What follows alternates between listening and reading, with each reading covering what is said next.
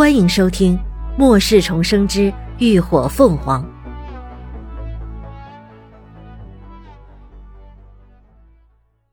第八十五集训练。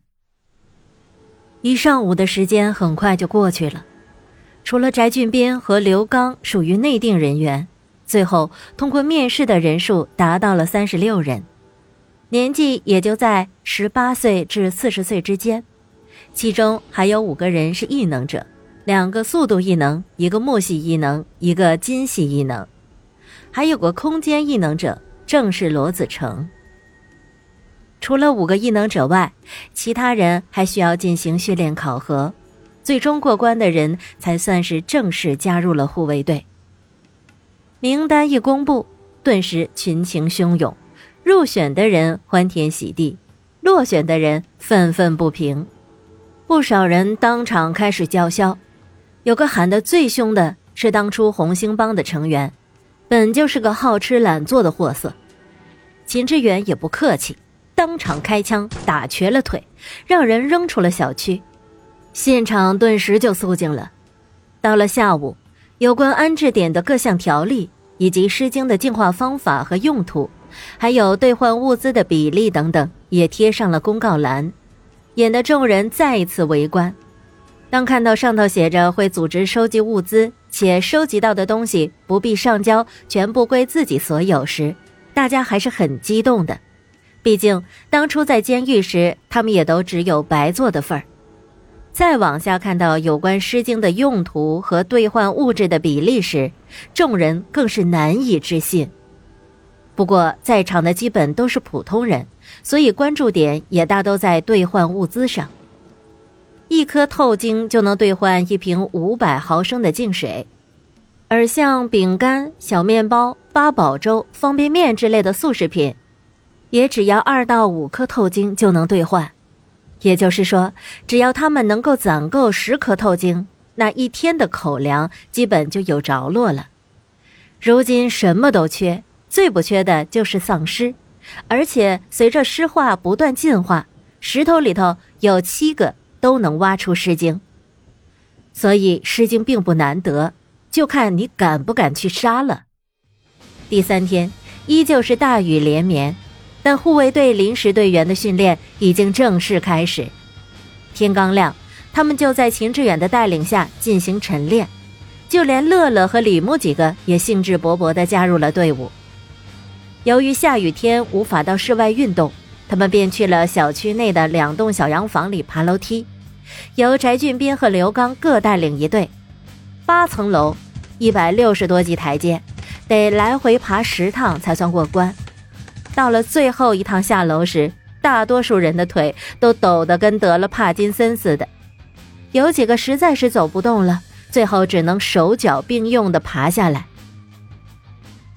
可等他们拖着虚脱的身子来到物业楼内临时改建出来的厨房时，看到那摆的跟小山似的小白馒头，一个个眼睛都发直了，顿时跟打了鸡血似的，争先恐后的奔向了领餐台。哎，都都排好队，别挤，别挤！主厨云舒拿着大勺敲着粥桶喊道：“一人先领两个馒头，一碗粥。”吃完不够的还可以再添。云舒一人一勺分着粥，还有三个雇来的女人在一旁帮忙。林伦本来打算是雇人来做，但云舒觉得难得有自己出得上力的地方，于是主动要求负责。运动了一早上，每个人早已饥肠辘辘，领了食物，随便选个位置坐下，就狼吞虎咽起来。那松软香甜的馒头。鲜滑粘稠的红薯粥，好吃的差点没让人掉下眼泪来。他们已经太久没有吃上一顿像样的食物了。如果每天都是这样的伙食，就算让他们爬再多的十趟楼梯，他们也愿意呀。早饭过后，依旧还是体能训练和力量训练。午餐大家吃的是白米粥，配的是土豆炒火腿。豆干、肉丁、酱花生，还有一盆豆芽菜。虽然都是简单的菜色，但配料足、油水足，胜过他们之前的伙食几倍不止。那一点火腿肉丁，更是让久未食肉的人们惜如珍馐。到了下午，等待他们的训练则是格斗训练。